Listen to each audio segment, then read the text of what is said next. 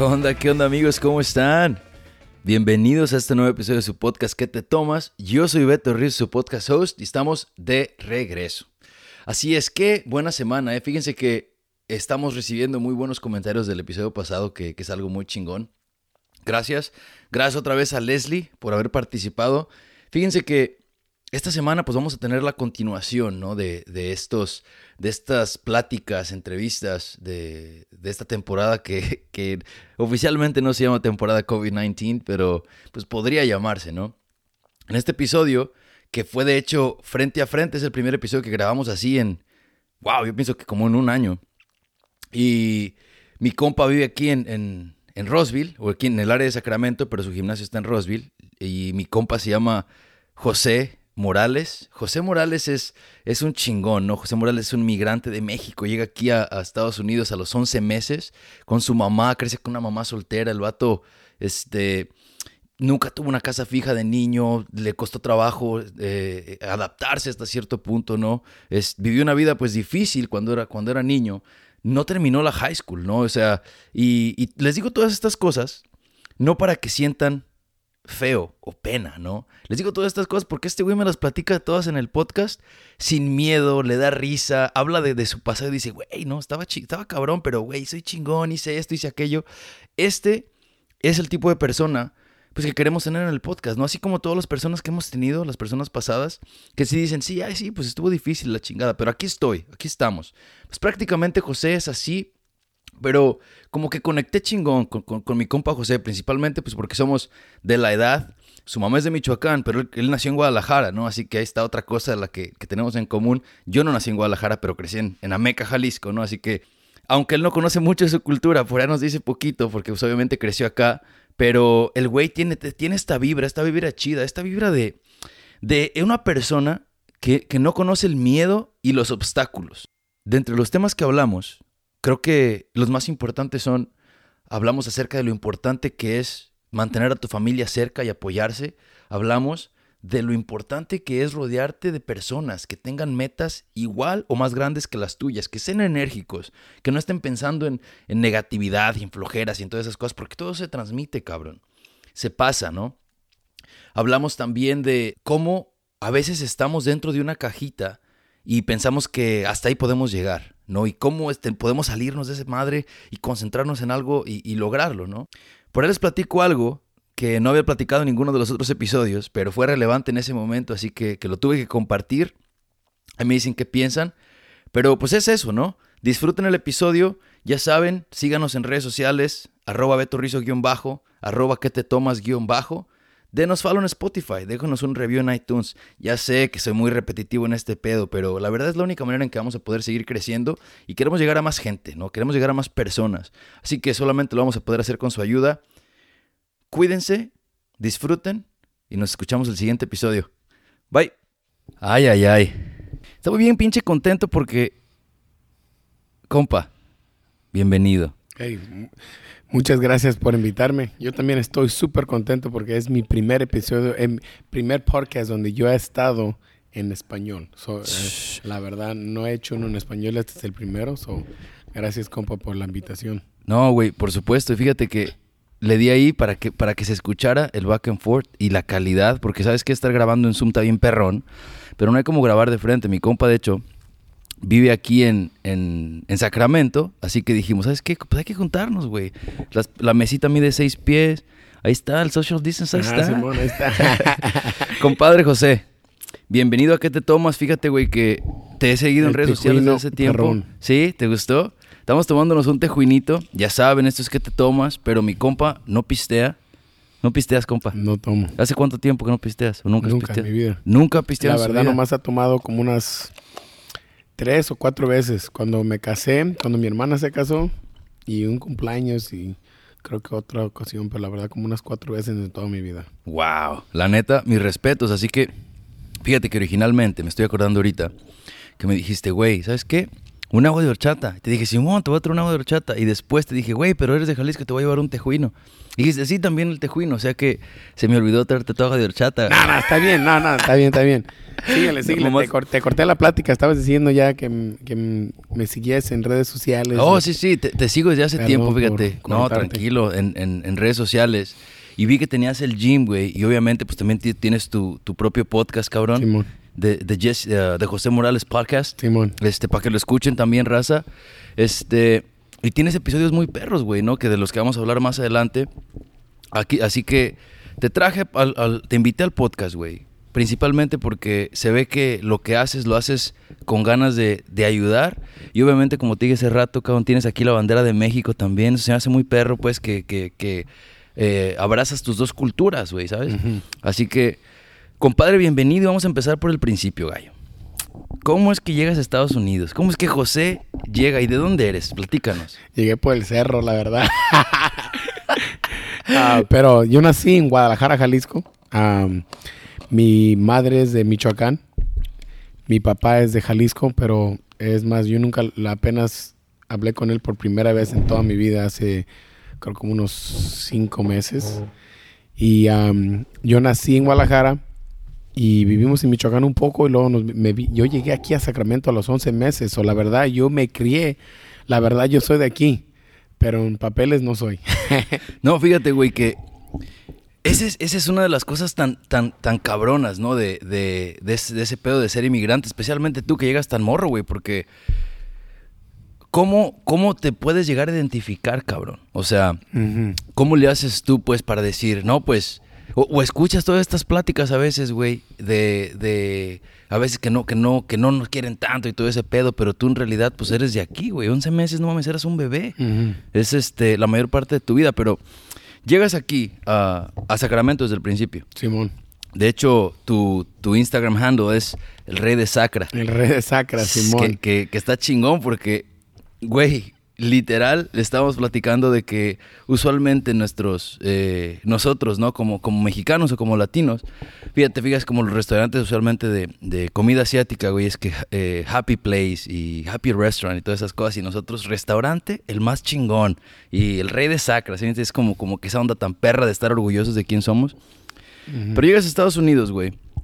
Y llegas y entras a la escuela. Obviamente, llegaste a Sacramento, creciste aquí, este, con tu mamá, ¿no? Nos platicas. Y. ¿cómo, ¿Cómo era tu vida, güey?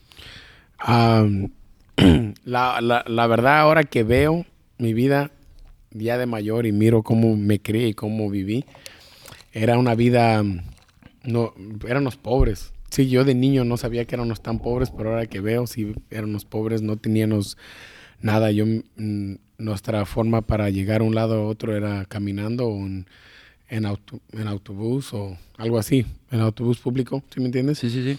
Y mi madre trabajaba tres trabajos. am, ella trabajaba tres trabajos, siete veces a la semana. Yo no la miraba para nada. ¿Sí me entiendes? Yo, cuando la miraba era dormir. Era dormir o, o entre trabajo, cambiándose, bañándose para irse al otro. Pero ella trabajaba en tres restaurantes. am, y en la casa era mi hermana mayor y yo nomás. Y ella me gana como por seis años.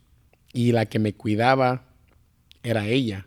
Y o de niños cuando éramos bien jóvenes, así como cuando ella tenía unos ocho años, íbamos así en- entre familias, y una tía me cuidaba, un primo, algo así, ¿sí me entiendes? Y, pero la vida de joven, de mi niñez era, era, yo no, no tenía nada así como elegante o nada, ¿sí me entiendes? Y, y entre mi hermana y yo nos odiábamos, la verdad. Sí. Porque yo, ah, en, yo de niño, en- yo la miraba diferente, yo le tenía un odio a ella, pero ahora entiendo más por qué estaba así, porque que ella era una adolescente, ella tenía como 13 años, ella tenía que encargarse de su hermano de 6, 7 años.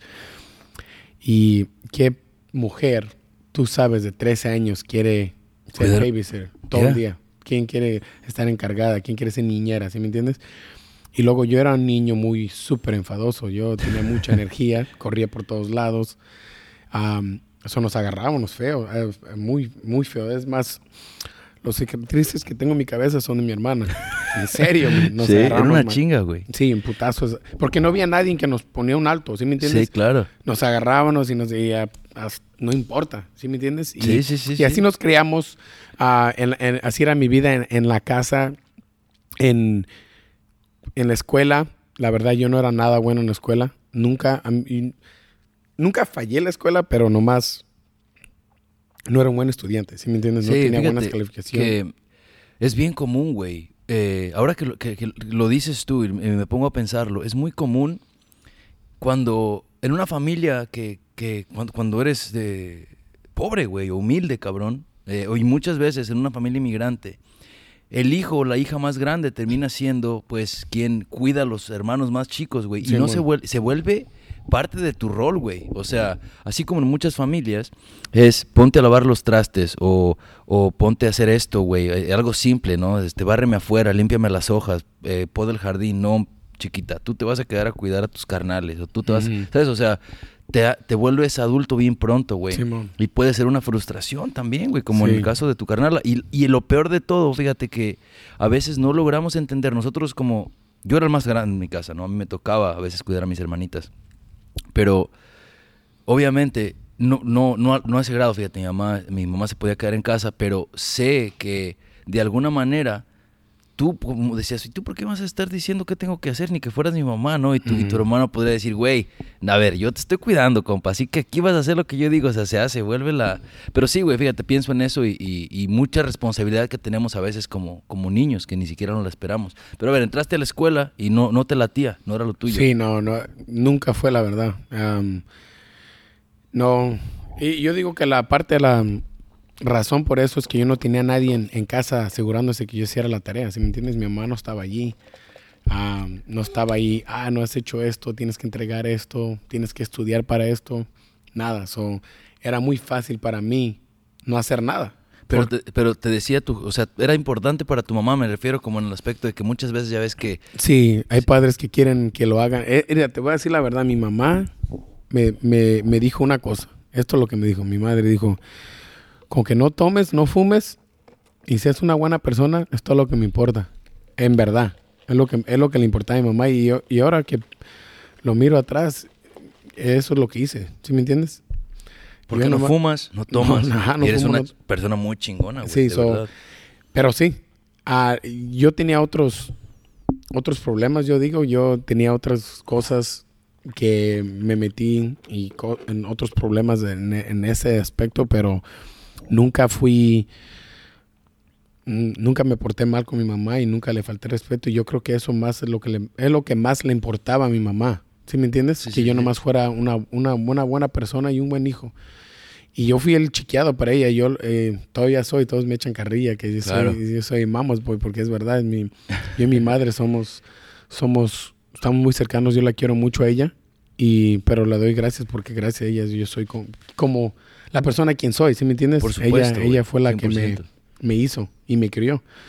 Ah, pero sí, yo no, yo no estaba metido en la escuela, no tenía muchas ganas de la escuela, pero nunca me lo, nunca, nunca me lo dijo que era, era todo. ¿sí me Sí, entiendes? claro. Nunca dijo, ay, si no vas a la escuela no vas a hacer nada. Ella nunca me dijo eso. Quizás si me hubiera hecho, me hubiera dicho eso, a lo mejor si hubiera, me hubiera puesto las pilas más, ¿sí Sí. ¿me entiendes? No, fíjate que qué chingón, qué chingón a tu mamá, güey, también, porque esa mentalidad no es tan fácil de encontrar. O sea, lo que me refiero es, no tenía miedo ella de, ella, de- de- si eres buena persona y te portas bien y haces las cosas bien, te cuidas tú, te va a ir bien, cabrón. No era de que tienes que hacer esto para que te vaya bien. No, no, no, nomás pórtate bien y va a salir.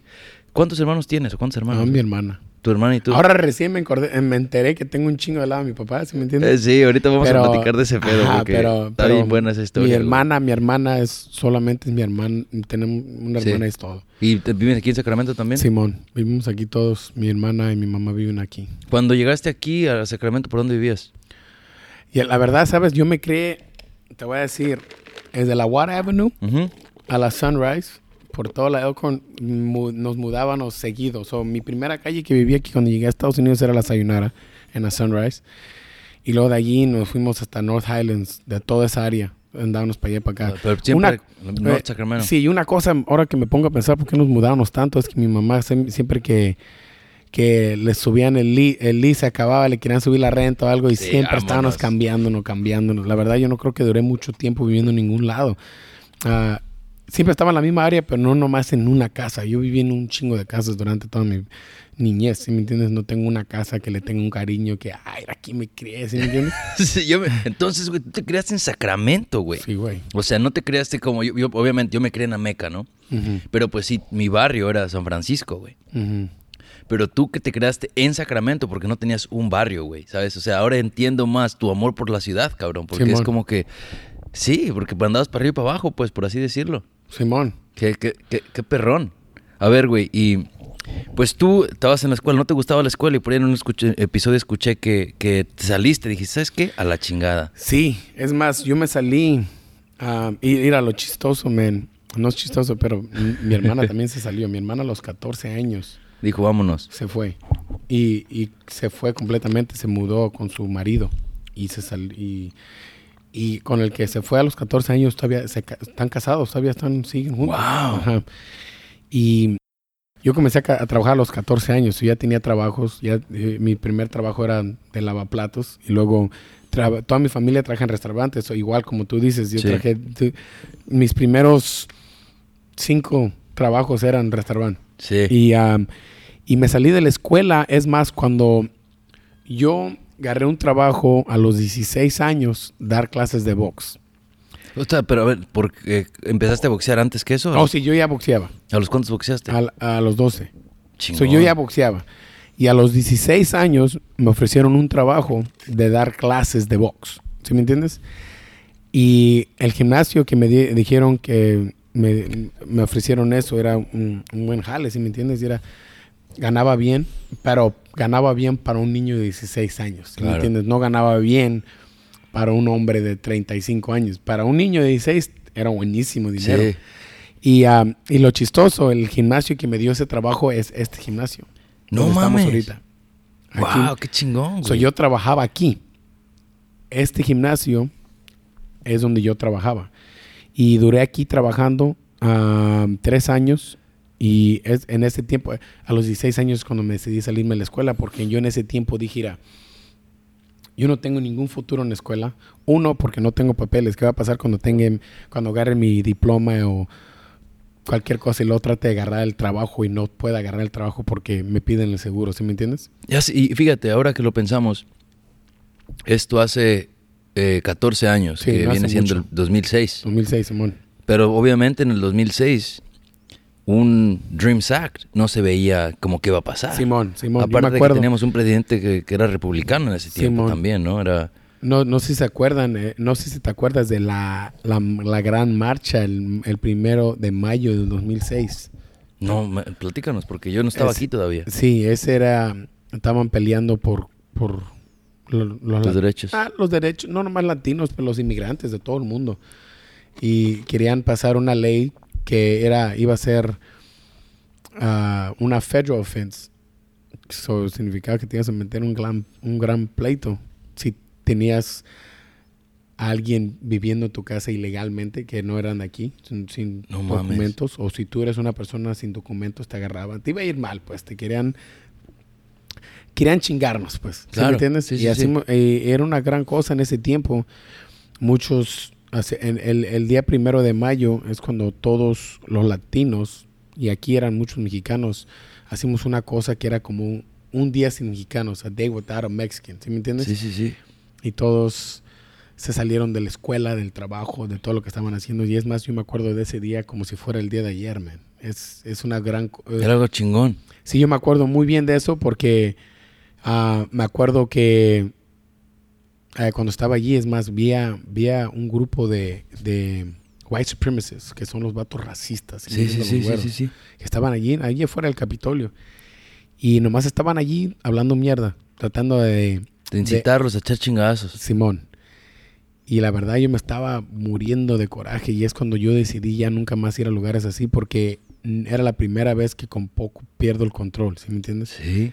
Y, y yo dije, es lo que quieren que nos hagan, es, es lo que quieren que pasen, ¿sí me entiendes? Ellos quieren que uno pierda el control para luego decir, mira, mira, Te dije. te dije, Te dije que estos güeyes. valen ¿sí me Sí, entiendes? claro. Y a veces, fíjate que a, a veces es, es difícil aguantarte, güey. es, muy difícil. Es súper difícil. Algo, que- So, sí, es por eso que me aguanté. Y algo que me, siempre se me quedaba en mi cabeza, mi mamá, mi madre me decía, mira hijo, tú aquí vives y todo, pero tienes que empezarlo de esta manera. Tú vienes, aquí sí que tú vas a la casa de tu amigo. Y ahí, están, eh, y ahí están tú y tu amigo y están haciendo un desmadre en la casa de tu amigo. Cuando sus padres entienden el desmadre que están haciendo, ¿sabes a quién le va a ir peor? ¿A ti o tu amigo? Te va a ir peor a ti. A ti te van a correr a la verga de su casa y nunca más te van a querer ver. Claro. Y a tu amigo le van a unas pinches nalgadas, lo van a aventar en el cuarto y se va a pasar con tiempo porque es su casa. ¿Sí me entiendes? Dijo, así lo tienes que ver. A lo mejor tus amigos, con los que amistades y todos pueden hacer de todo, pueden meterse en cualquier leo, pleito, Pero nos van a sacar. pero ellos van a ir a la cárcel, su cuarto, y van a regresar donde tú, o sea, a ti dejar en Tijuana. ¿Sí me entiendes? Digo, Sí. y, y, Era- sí, me- y ahora entiendo tu miedo, cabrón, también. o sea, Simón, es, es- es un es y la verdad por eso yo doy muchas gracias y e- e- era algo feo vivir como me crié porque mm, la verdad me, me atrasó en muchas cosas que no pude hacer pero me hizo la persona que soy a un día eh, quien, quien soy aho- ahora ¿a qué te refieres con eso, con eso de cómo te Man. creaste? Ah, man, muchas cosas que traté de hacer en la vida y no pude. Traté de entrar al ejército nomás para arreglar papeles, traté cada uno, nunca pude entrar en ninguno. Traté de mm, ser bombero, porque me moría de ganas de ser bombero, tampoco pude. Ah, en el box, en el box yo tuve 60 peleas amateur, pero mucha gente no me reconoce, no reconoce porque nunca peleé profesional, nunca hice nada grande en mi vida, en mi carrera amateur, porque nunca pude pelear en torneos grandes como National Pals, uh, National Golden Gloves, algo así, un torneo que te dé la calidad y que todos miren, ah, cabrón, este güey es verga, ¿sí me entiendes? Sí. Y la razón por qué no pude hacer eso era por mi seguro, ¿sí me entiendes? No, por- no era porque no era bueno o porque no tenía el, el talento, era porque no tenía un seguro, no, no era de aquí. Era, es, era la única razón por qué no pude hacerlo. Está cabrón, güey. Va- Vamos a regresarnos poquito para que nos expliques más cómo está ese pedo, porque tú empiezas a boxear a los 12. Y obviamente aquí estamos, hoy estamos en tu gimnasio, cabrón, ¿no? Pero vamos a llegar a ese momento. Empiezas a boxear a los 12, a los 16 ya estabas enseñando a otras personas a boxear porque eras chingón, ¿no? no por- Ujú. por- ni, ni modo que te inviten porque no más. Empiezas a enseñar, te sales de la escuela a los 16, te dedicas de lleno al box y también trabajabas en los restaurantes con tus tíos, tus Sí, familias. a, a los 16 es cuando ya paré de trabajar en restaurantes. Yo trabajé en restaurantes de 14 a 16. ok. Es más, antes de eso, de noche, cuando estaba en high school, yo era janitor también. So yo limpiaba mi... Yo limpiaba oficinas, eh, oficinas, mm, cualquier cosa. la, la mayoría eran oficinas de noche. Y a, a los 16 ya no me dediqué a dar clases de box y, y entrenar. Yo me salí de dar clases de box tres años después, que eran como los 19 años, y la razón por eso era porque ya era como mucho boxeo para mí. Era, imagínate trabajar en el Taco Bell y comer Taco Bell todos los días. ¿Sí me entiendes? Compa, yo hago tejuino y tomo tejuino todos los días. Ah, cabrón. Ah, no es cierto, nomás, nomás es cotorreo, pero es, es- entiendo exactamente lo que dices, güey. Yo en los restaurantes que trabajaba, yo no quería comer ahí, güey. Sí, güey, me, me estaba quitando la diversión del deporte a mí. Ah, ¿Sí entiendo. me entiendes? Y es por eso que decidí de parar de entrenar a gente. Entonces ya nomás entrenabas, te entrenabas tú. ¿Y qué empezaste a hacer después? O sea, puro boxear y ¿de qué te mantenías? Y, y no tenía trabajo, ¿verdad? So, ¿Sabes lo que hice? Por tres semanas busqué un, un- un- Duré tres semanas buscando un trabajo en, en- en autos. Quería, yo quería ser mecánico, yo quería trabajar. Y la razón, otra vez, que yo quise hacer eso es porque yo me quedé sin papá. so yo me sentía como un menos... Me sentía como que no... Si mi hija me hablara, si tuviera una hija y mi hija me hablara, ay papi, se me ponchó una llanta y yo no saber qué hacer, me iba a sentir como qué chingados tipo de hombre eres si no sabes cambiar una pinche llanta, ¿sí me entiendes? Sí. So dije, yo no quiero ser ese hombre. Y aprendiendo de carros es una buena carrera, también gano buen dinero y todo. Claro. Fuck it, lo hice. ¿Cuánto duraste trabajando de eso? Ah, eso fue mi último trabajo, a, a abrir el gimnasio. So, yo hice eso como por unos seis, no, unos cuatro años, algo así. Sí. O sea, a ver, ah, es como unos cinco de- años. deja hago aquí la- la- el timeline. Entonces, Mira, te- entra 12, 14, restaurante, 14 a 16. 16 a 18, entrenabas gente y Ah, eras boxeador 19. amateur. Ujú. A los 19. Y in- intentaste estar en todos los lugares.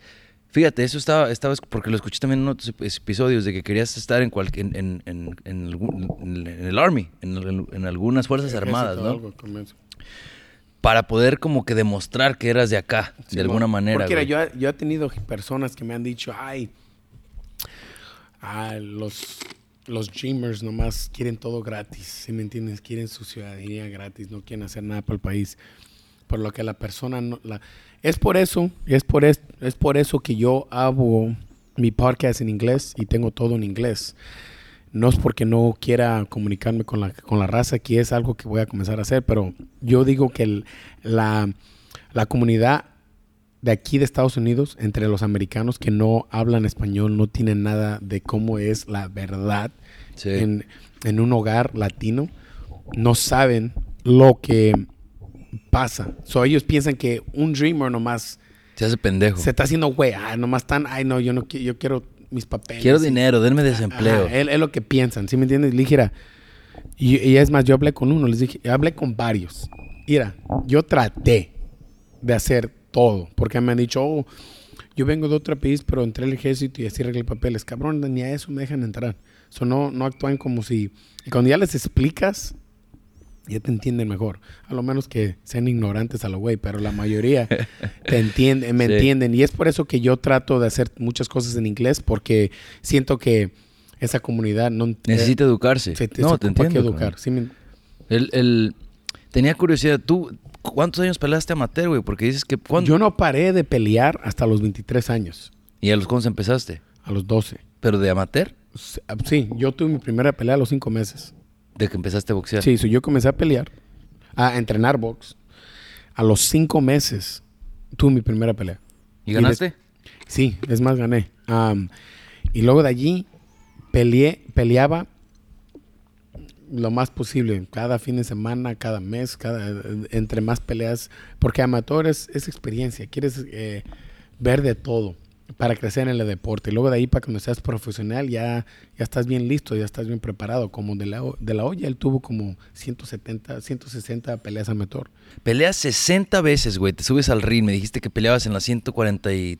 Mi última pelea fue 141, pero la mayoría de mis peleas fueron 119 a 130 por ahí. No mames, está bien cabrón, güey. Oye, mi perro, güey, pesa 110 libras, güey. Sí, güey. Y, no, o sea, lo Sí, que me refiero es que estás bien es que- liviano, güey. Sí, eh, y era la misma altura que tengo ahorita, eso era... Bien delgado, cabrón. Sí, pero te- correr un chingo diario, correr diario, entrenar diario y luego tener que comer bien.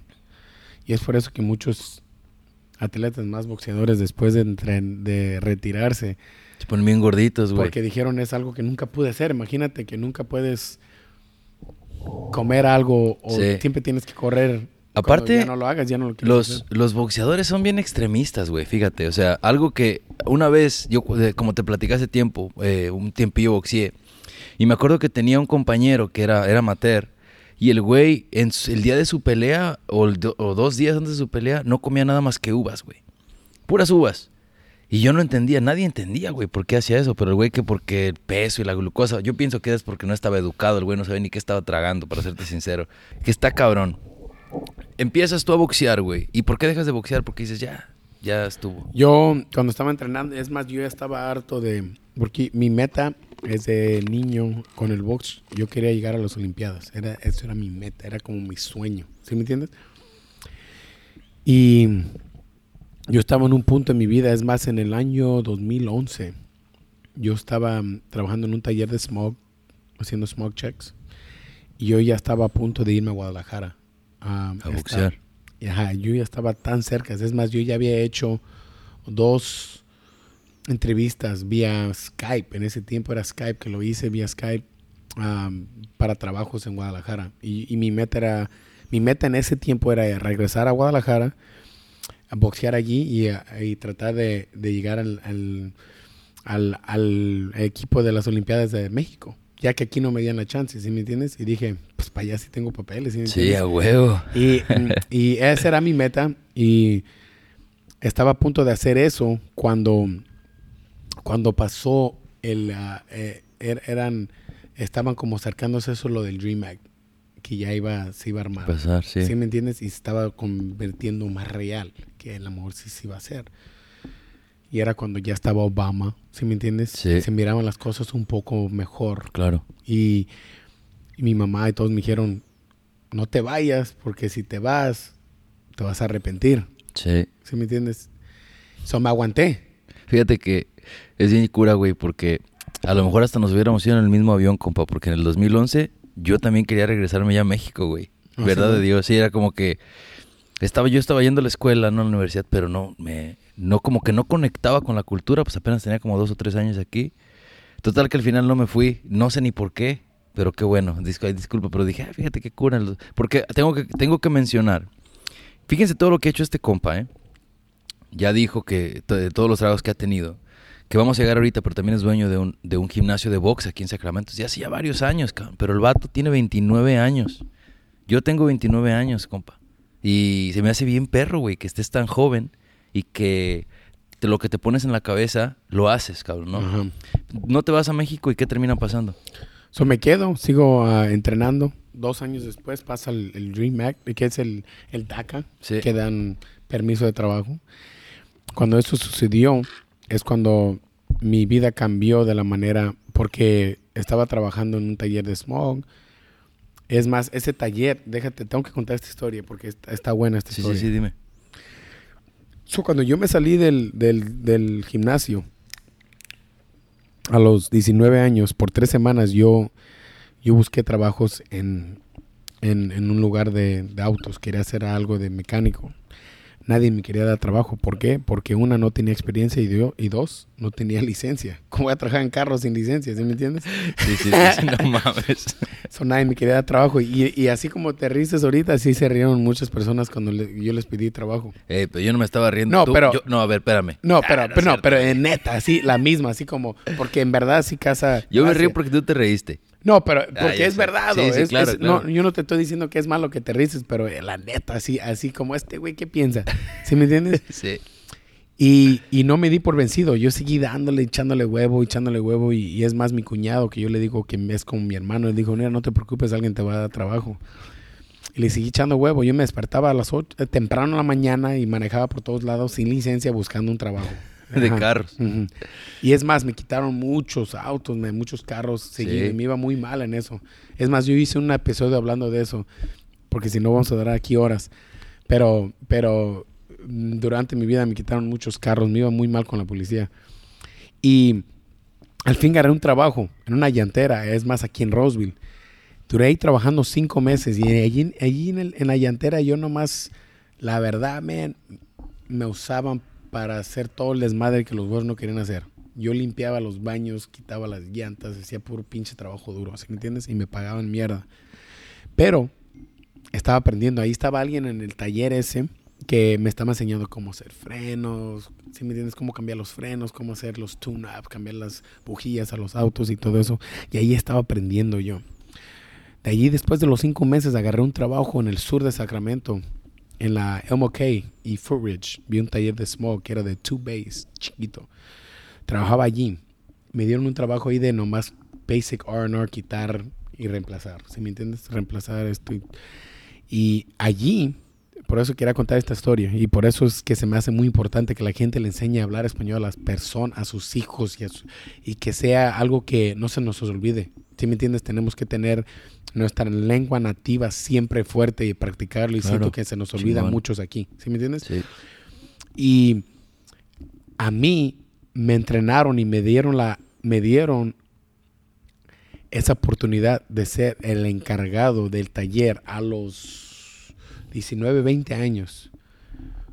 Encargado nomás porque hablaba español y en la área había muchos Muchos latinos, y querían a alguien que hablaba español y inglés. Y es más, todos los, todos los de atrás eran mexicanos y me echaban carrilla. Oh, este güey se cree mucho porque acaba de entrar y ya está enfrente. Y le dije, güey, yo no me creo nada.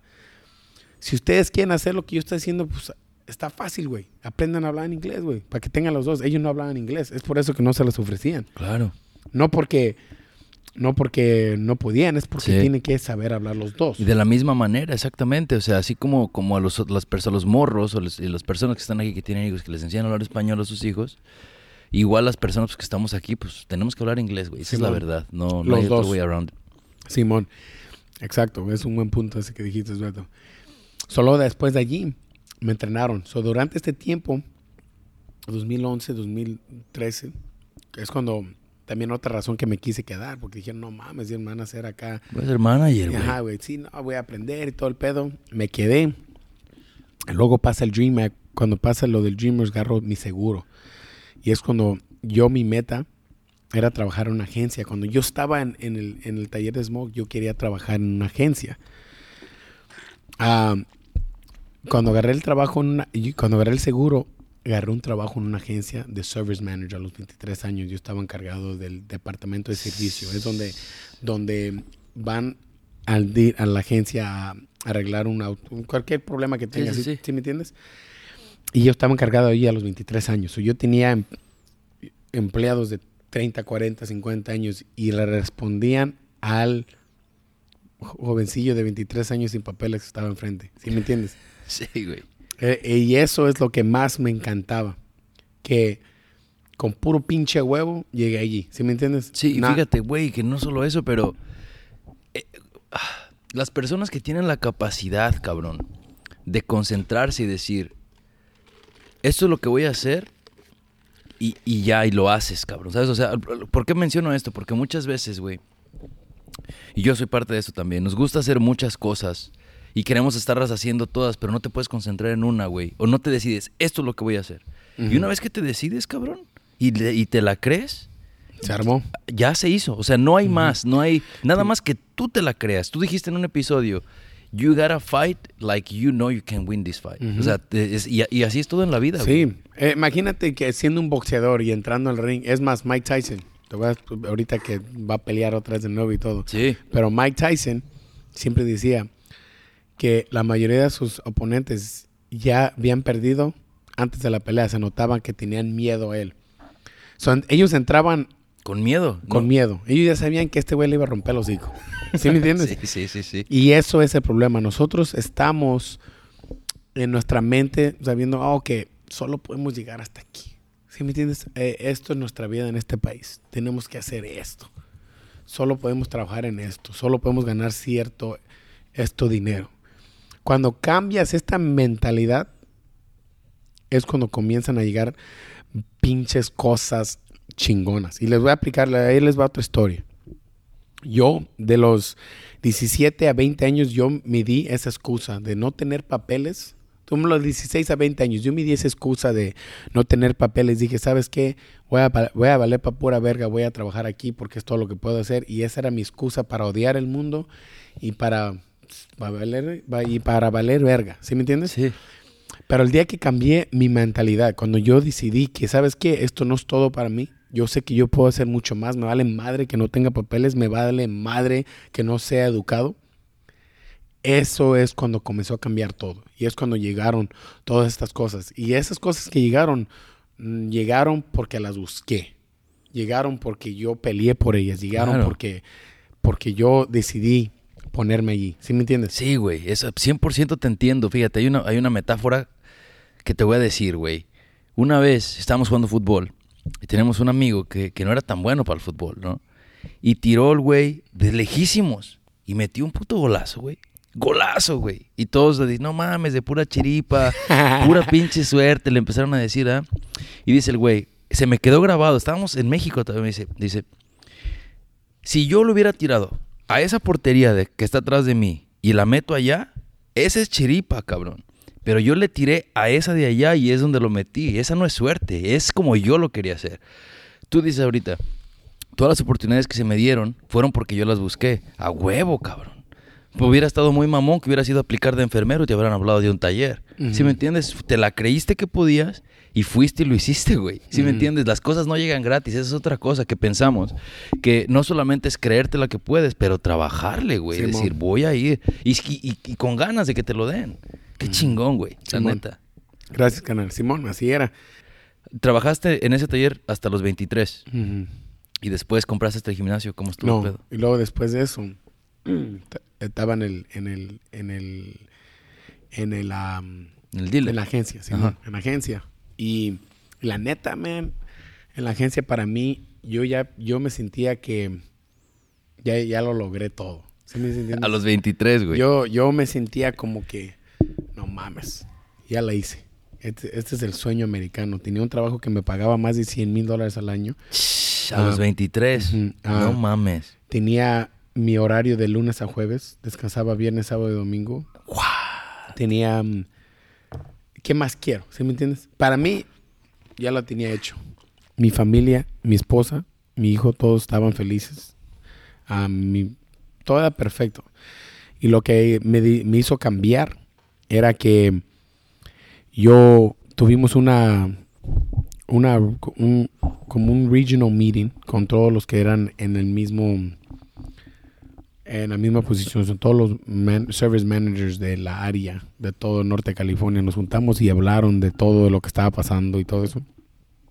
Y todos los que estaban allí eran mucho mayor que yo de 50 40 años. Yo era el único. So um, allí es donde trabajaba. Pues hicieron eso y luego estaba hablando yo con todos. Y una cosa que yo hago y una cosa que yo hago y siempre lo hago y todavía lo hago y, y les digo a todos que están escuchando que hagan esto es un- una buena cosa que pueden hacer es hablar con gente y hablar con gente de que están haciendo lo que tú estás haciendo o personas con las que están haciendo algo que tú quieres a un día hacer ¿sí me entiendes? Sí, güey.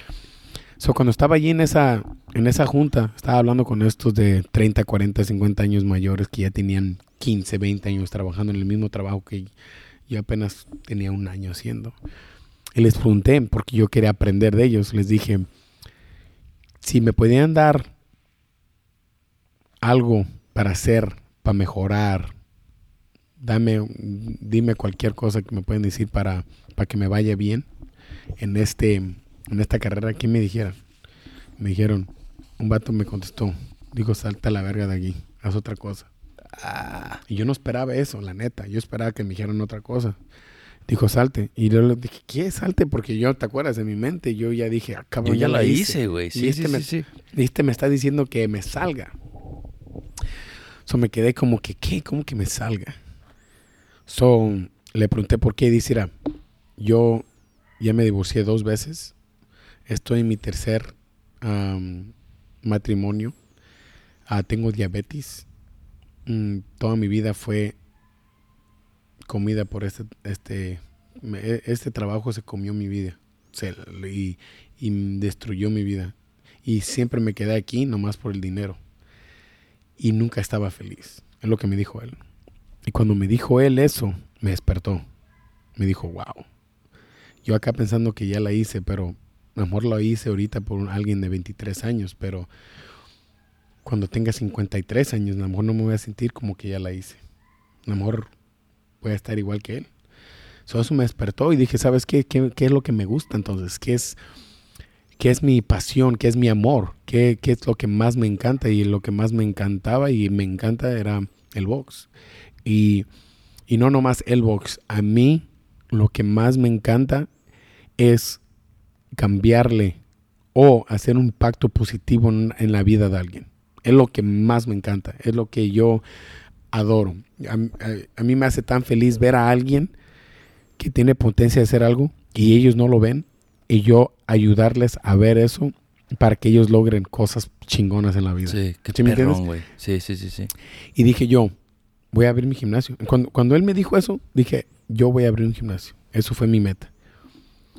Le dije a todos, a mi, no le dije a todos, le dije a, a- a mi, a mi jefe del, del taller, el- a mi jefe de mi, donde yo estaba, y le dije también a, a mi esposa, y les dije, es mi meta, yo voy a abrir mi gimnasio. Y todos me tomaron así como que, hazte, güey. ¿Sí, Sí. me entiendes? Ah, duré... Así como te tomaron los que les pediste trabajo Ajá. cuando no tenías licencia. Simón, igual. Es más, mi esposa es la única que no fue así. Mi esposa y mi mamá, mi hermana, mi cuñado, ellos, ellos fueron los únicos que, en verdad, ellos me siempre han creado en mí, pero amistades y gente, yo sé que los de la agencia, ellos sí me vieron como loco. Y yo les dije que eso iba a ser y duré un año, dos años juntando dinero nomás. Y durante ese tiempo nomás estaba juntando dinero porque yo quería abrir mi gimnasio solo, sin ninguna ayuda, sin nada. Yo no quería ni madres, yo no quería socios, yo no quería nada. Sí, claro, güey. ¿Sí me entiendes? Y durante ese tiempo ya llegó el tiempo de buscar la locación y todo eso, dónde iba a estar. Y, y fui a varios lugares. Y los lugares que fui, eh, uno que me acuerdo bien, el vato cuando fui, entré, me enseñó el lugar y todo. El vato se rió, güey. Dijo, este güey. Dijo, ¿tú sabes cuánto va a salir todo esto? Me, me estaba viendo así como tú sabes. Porque en ese tiempo tenía como 24 años, ¿sí ¿me entiendes? Le dije, sí, dijo, ¿y tú vas a tener dinero para eso? Le dije, no te preocupes, man. Yo Ya, sé que yo lo puedo ese es hacer. mi problema, compa. Simón, relájate. Y nomás como se estaba portando, me lo mandé por un ni quería ese pinche lugar. Y de repente me hablaron. Agarré, agarré una llamada de el dueño de este gimnasio. La dueña. Y me dice que ellos iba, era una pareja y lo iban a vender porque ya no le estaban yendo bien. Ya tenían muchos años que le estaba yendo mal y no tenían, le estaba costando más dinero mantenerlo abierto Claro, que, claro, claro. que cerrarlo. Y me dijeron que se conocía alguien que lo quería comprar. De pura suerte, güey, te Sí, güey. llamaron. Fuck. Ajá.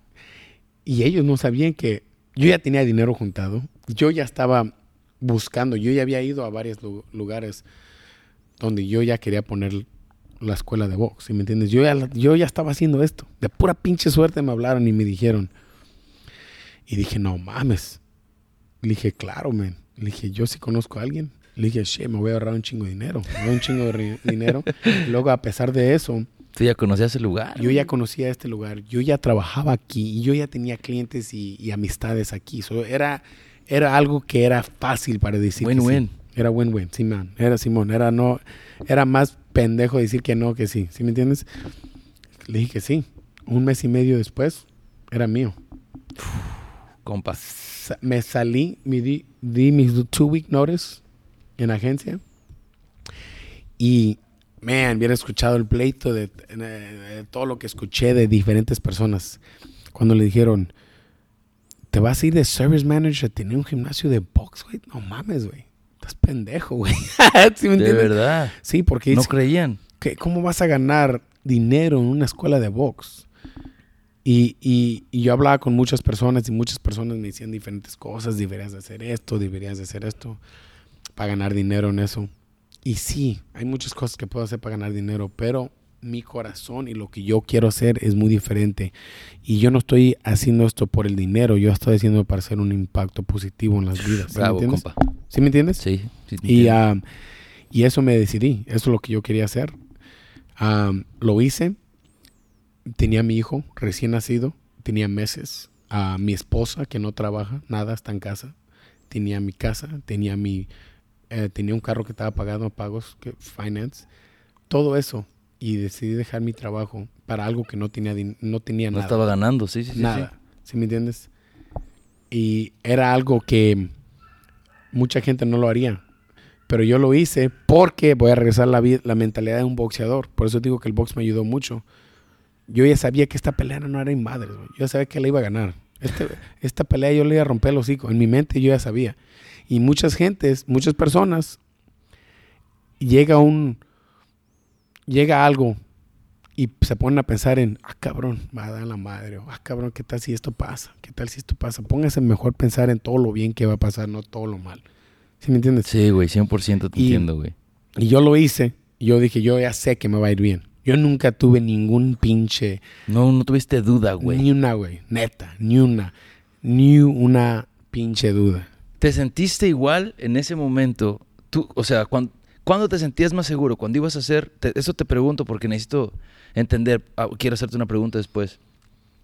Cuando tú querías hacer, eh, trabajar en un taller, ¿tenías alguna duda de que ibas a encontrar un trabajo? ¿O También era que ah, voy a encontrar No, un pinche yo no trabajo. tenía duda. Y cuando yo te- tuve más dudas antes, durante esas tres semanas, que todos me decían que sí, que no, y se estaban riendo, ahí sí tuve dudas, la neta, ahí sí, ahí, ahí sin mi cuñado, ah, yo creo si hubiera parado, porque él me dijo, mira, tú échale huevo, tú vas a encontrar, tú, alguien, te, alguien te va a contratar, no te preocupes, él siempre me decía.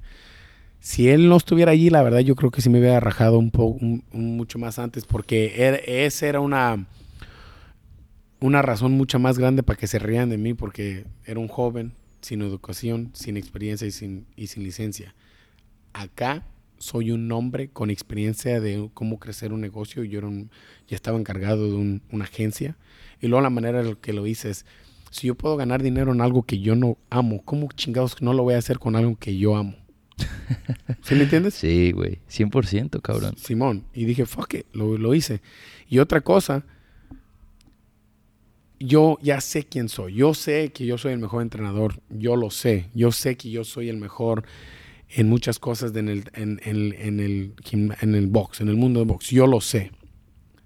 Otras personas a lo mejor no piensan eso de mí, no creen eso de mí, pero yo lo creo. Y lo que importa es lo que yo siento y lo que yo creo. Claro. Es lo que importa. Y así me siento. Y aún así todavía me siento igual.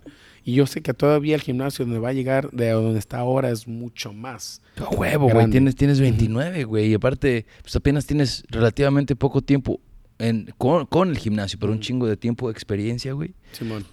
No mames, la neta, qué perra historia, güey. O sea, me, me tienes, de- desde, desde el otro día te, te dije cuando te invité al podcast, güey, que tienes una manera muy chida de platicar. Yo te había escuchado solamente en inglés, pero en español también. O sea, como que eres bueno para contar historias, compa, ¿eh? Y la- Ujú. Me tenías aquí, güey, que no quería que se acabara la pinche historia. Pero, cabrón, algo que... ¿Qué le dices a la raza, güey? Que, que está en la posición donde tú estuviste, cabrón. O sea, chicos, chicas, eh, que hay miedo, güey. Que cómo, cómo le hacemos para, para, para motivarlos de que sí se puede y no importa. Obviamente tenemos que ser realistas que, que, que unas personas lo tenemos más difícil que otras, ¿no? Pero escuchándote a ti, güey, que vienes de una posición muy difícil, cabrón, que estuviste luchando contra pues, ser indocumentado, o sea, antes de que pasara DACA y todas estas cosas. En realidad, ¿cuál es el pero, güey? ¿Qué le puedes decir a la raza para que le eche más ganas? Puedo durar. Yo les puedo decir muchas cosas, la verdad. Porque la verdad yo no quiero parar de hablar porque tengo mucho que decir y te, te puedo Dale. te puedo soltar toda la sopa ahorita, pero una cosa que yo les puedo decir es, ah, y, me pongo a pensar yo, esto es mi vida, esto es lo que yo hice. Una cosa, yo siempre me manten, me- yo, yo tenía muchas amistades, muchos amigos, pero siempre me, manten, me, me mantuve solo en la manera de, tuve mi distancia de personas que no tenían el mismo, las mismas ganas que yo. ¿Sí me entiendes? So, lo que le puedo decir a ustedes, si, y yo digo esto porque muchos mexicanos, latinos, y lo digo por mis, mi círculo de amistades que yo tuve de niño, tienen sueños muy pequeños, ¿sí me entienden? Metas, tienes que tener metas pinches increíbles, que la gente se debe de reír de tus metas, la neta. Si no se, no se ríen de tus metas, no están lo suficiente grandes, ¿sí me entiendes? Tienen que ser una pinche cosa cuando le dice a la gente, se ríen de ti. y si tu círculo de amigos no tiene esas pinches metas, al- no, aléjate de ellos y busca personas que sí tengan eso. Y es lo que le falta a nuestra comunidad, porque todos nosotros nomás, ah, llegar a esta chamba y está, está buena, me pagan bien, vale la pena, easy money, está pedo y se mantienen con eso. Y, y no, no estoy diciendo que está bien, porque el dinero no es todo, pero estoy diciendo, busca algo que te va a hacer feliz a ti. Claro. ¿Sí me entiendes? O si tú, tú estás feliz con pintar o trabajar en un restaurante y en verdad eso te hace feliz, está bien. Pero si tú, tú odias a tu vida y estás contando hasta que llegue el día de descanso o estás contando tus horas cuando estás trabajando, es porque en verdad no amas lo que haces. Y es cuando yo digo, busca personas que tienen ese círculo de mentalidad. Si me entienden? Tiene esa misma mentalidad porque eso te va a ayudar. Yo, yo les dijera eso y luego también en tener personas que siempre te ponen y siempre te van bajando. Si siempre dices, ay, güey, tú hablas por pura verga. eh, tú, nah, ¿tú ¿Cuándo vas a hacer eso? Tú comienzas a creer en esas cosas. ¿Sí me entiendes? Tú Sí. comienzas a, ay, güey, sí es verdad. Oh, sí, la verdad, valgo por pura verga también. Tienes razón. Tienes que poner personas, y te lo voy a contar en modo de box. ¿Por qué crees? No sé si han visto a Floyd Mayweather entrenando. ¿Lo han visto? Yo he visto videos. Ok, cuando él está entrenando, tiene un chingo de gente alrededor de él. Y toda esa pinche gente alrededor de él. The best ever. All right, no está ahí diciéndole todo, que es el más verga y que es más todo. ¿Por qué crees? ¿Por qué crees que él tiene siempre personas alrededor de él, alrededor de él, que lo hacen sentir como fuera un pinche, como si fuera un dios. ¿Por qué crees? Para que se la crea. Porque si se la cree, lo va a hacer. Y nosotros siempre nos echamos carrillas, siempre nos estamos diciendo, y en, en nuestra cultura no tiene de malo. Nomás estoy diciendo que es malo cuando solamente es eso. Cuando solamente nos estamos Tirando Pon- mierda. tirando mierda, solamente nos estamos bajando más y más abajo y solamente porque al último nos la creemos, güey. Y no salimos de allí. Sí, güey, la neta estoy 100% de acuerdo contigo, cabrón. ¿Sí me entiendes? Sí. So, y eso fue una cosa que la verdad me ayudó muy, mucho porque a los 16 años yo llegué aquí a Roseville a dar clases en este gimnasio y eran puros pinches güeros, güey. Y eran güeros que eran exitosos, tenían negocios, tenían todo. ¿Y qué crees? Que estaba alrededor de mí a los 16 años. Tenía pura gente que yo entrenaba, que tenía negocios, 30, 40 años, hombres. ¿Qué crees? Cuando yo regresaba a mi barrio con mis compas, que ellos querían salir, pistear y hacer todo este desmadre, para mí se me hacía, para mí se me hacía X, güey, porque yo, yo ya vi otra cosa, güey. Mi, mi, lo que, mi visión en, vi- en mi vida era lo que yo vi en el gimnasio de, estos, de estas personas exitosas, güey. Para mí, diversión no era salir ya y nomás ir a, a una disco y borracharte y llegar a la casa. Para mí no era éxito, porque yo ya había probado éxito de estos güeyes.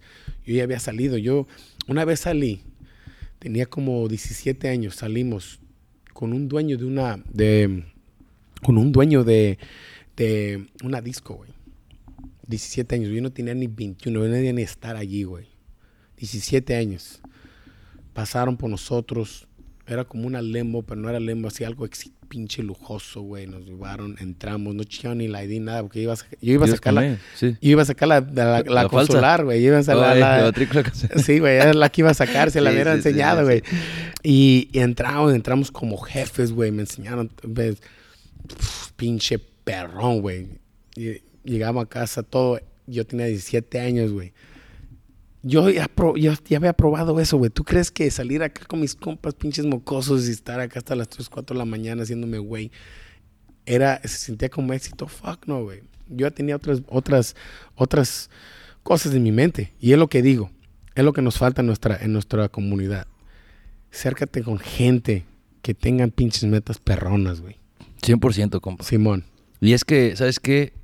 Nos hacemos chiquitos, güey, la mentalidad. Y, y está cabrón, güey, porque está, es, es- es lo que tú dices, que tenemos que rodearnos de, de muchas personas. O sea, no solamente, a veces por estar con el confort, güey, de, de estar solamente con compas, no nos animamos a salirnos de este círculo, güey.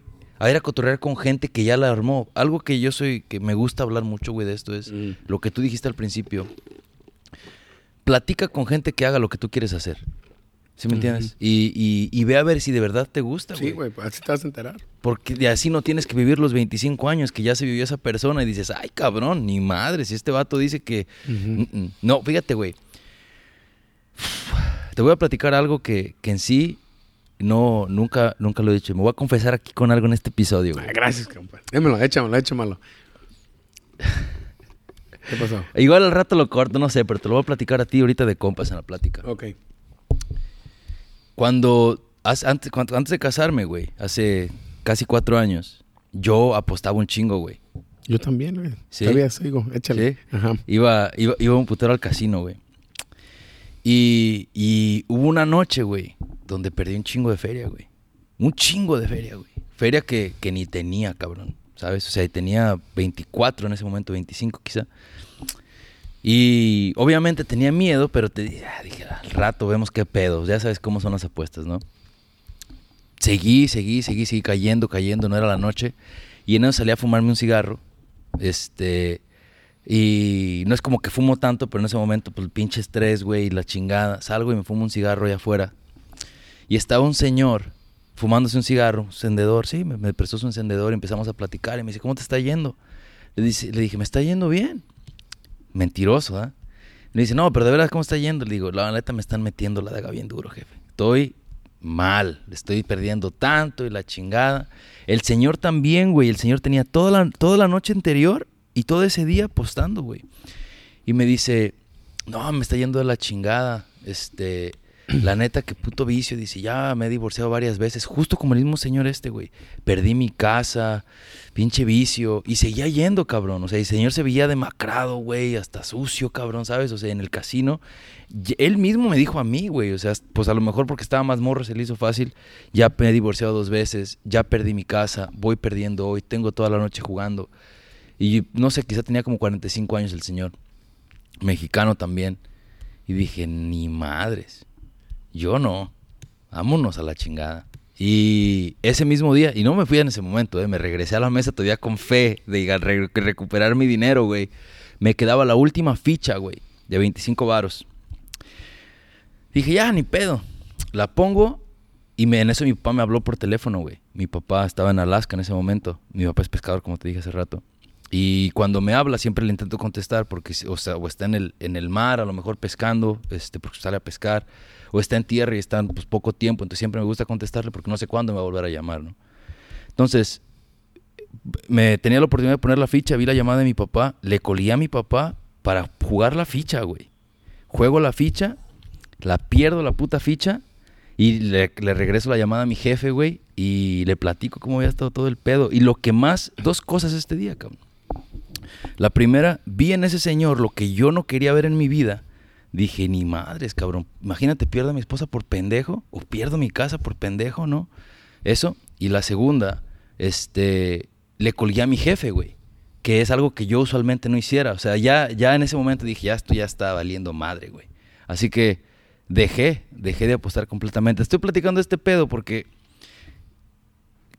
a veces tenemos que decir, yo hubiera seguido apostando a lo mejor si no me hubiera encontrado ese señor. Sí, güey. Yo vi en, su, en él lo que yo no quería ver en mí, güey, ¿sabes? Y no te voy a decir, la neta, to- o sea, todavía me gusta apostar. He, he organizado poker nights en mi casa, pero yo soy el dealer. Y así ya no tengo que, que jugar, ¿sí me entiendes? Pero es como, Invítame, güey. sí, a huevo. Sí, güey. este, Pero es una buena historia y, y te pido que no lo quites, esta perrón, porque muchas personas van a, van a conectarse con eso y luego hay que ser orgullosos de lo quién somos, ¿sí me entiendes? Sí, Yo también digo un chingo de cosas en mi podcast que a veces mi esposa dice, ¿para qué chingados dices eso? Le dije, "Mira, eso es los que nos hace y eso es lo que muchas personas ocupan. ¿Qué tal si alguien está escuchando esto que tiene ese mismo pedo y escucha tu historia? sí, Están güey. a punto de perder a su esposa o algo. Sí, entiendes? güey, la neta, eh, es, eh, y luego hablé con mi jefe. Si alguien tiene un pedo, obviamente si tienen un problema con cualquier cosa, apuestas, drogas, alcohol, lo que sea, Mm. busquen ayuda, pero algo que a mí me sirvió, y de verdad, mi jefe me dice, la única manera, Mm. cabrón, que vas a dejar de hacerlo, tienes que ir a contarle a, a Janet. Yo no le quería decir a Janet que había perdido, obviamente porque le iba a hacer sentir mal, porque era, me sentía muy culpable, güey. Pero créeme, güey, que el haberle platicado a Janet me hace no apostar, güey. Porque yo sé que ella ya sabe, ya le dije que ya no lo voy a volver a hacer. O sea, no se trata de ser mandilón, no se trata de ser este eh, cobarde, no se trata de ninguna de esas cosas. Se trata, güey, de que uno a veces tiene relaciones que son más fuertes que, que el vicio, quizá, güey. ¿Sabes? Entonces, eso fue la manera en que, que yo me mantengo fuerte, güey. De que si, la, si voy, no, no nomás voy a arrepentirme yo después, güey. Mi vieja, mi vieja, mi esposa, se va a encabronar, güey. ¿Sí me entiendes? O sea, se va a poner triste. Es lo más cabrón que se va a poner triste y eso no, no quiero, no quiero que pase. Pero sí, cabrón. Qué así está el pedo. Así Eh, está el casi lo mismo, güey. ¿Sí? ¿Apuestas también tú o qué? Ah, antes apostaba un chingo, man, igual. Ah, no, no tanto. Yo- ¿Sabes? Yo siempre, a mí me encanta apostar. Apuesto, es más, ayer estaba apostando. Eh, Shit, apuesto en todo, pero, pero yo apuesto, yo no apuesto así, y yo nunca he apostado de la manera así como apostar lo que no tengo. ¿Sí me entiendes? Y así como, ay, güey, no tengo estos mil dólares y ahí ando de pendejo. Nunca he hecho eso. Yo sí andaba de pendejo. Sí, Es eso una pendejada. Sí, eso sí nunca lo he hecho, pero me encanta apostar. No sé si has visto el ese de Last Dance de Michael Jordan. No lo he visto, pero lo quiero ver. Déjalo, lo voy a apuntar. ¿Está bueno? Sí, eso a Michael Jordan eh, le encanta apostar, eh, apostaba así. Yo soy igual que Michael Jordan. Deja- vamos a, vamos a, a darle cierre para ahorita platicarte unas cosillas. Fíjate que, que me emociona un chingo platicar contigo, güey, porque obviamente quería escuchar tu historia, güey. Tenía, de- después de haber escuchado tu, tu- tu podcast y varios de tus episodios, güey. Gracias, güey, neta, por estar en el episodio al Chile. Lo di- disfruté la plática un chingo, güey. por- Honestamente, por no, no. Tienes un, un chingo de historias bien interesantes, güey. Eres alguien admirable, güey. Te lo digo de verdad. Eres alguien admirable. Tu gimnasio está poca madre. Si alguien está aquí en la zona de Sacramento, que creo que muchas, la mayoría de las personas este, son de aquí de Sac, vengan y visiten este güey. Es eh, José Morales Boxing Academy, aquí en. Roseville. ¿Cómo te pueden encontrar en redes sociales, güey? El Rey de Sacra es mi personal o José Morales Boxing Academy Ya saben. y en el, Instagram. el- el compa tiene un podcast también de José Morales Podcast. Que está muy perro, la verdad. Este, tiene varios episodios interesantes. El güey, neta, escúchenlo. Este, es en inglés y, y- y escúchenlo. La neta, este güey tiene una manera muy perra de, ca- de cautivar cuando platica las historias. Este, Gracias, man. la neta, güey, que lo disfruten. Compadre, otra vez, muchas gracias. Gracias. No, muchas gracias a todos ustedes por escucharlo. Ya sé que estuvo medio largo. Tenemos que sacar una segunda parte Simón. y, como siempre lo digo, échenle ganas. Nada más créansela. Simón, créasela. Tienen que pelear, ¿cómo? Tienen que creérsela para darle el hocico con el que están peleando, porque si no se la creen. Si, si no se, if you don't believe you can beat the shit out of the, of the problem that you have, you're not gonna do it. El problem te lo va a romper a ti. El problem te lo va a romper a ti. Compadres. Hasta sí, luego. cuídense y nos escuchamos el siguiente episodio. Salud. Salud, compadre.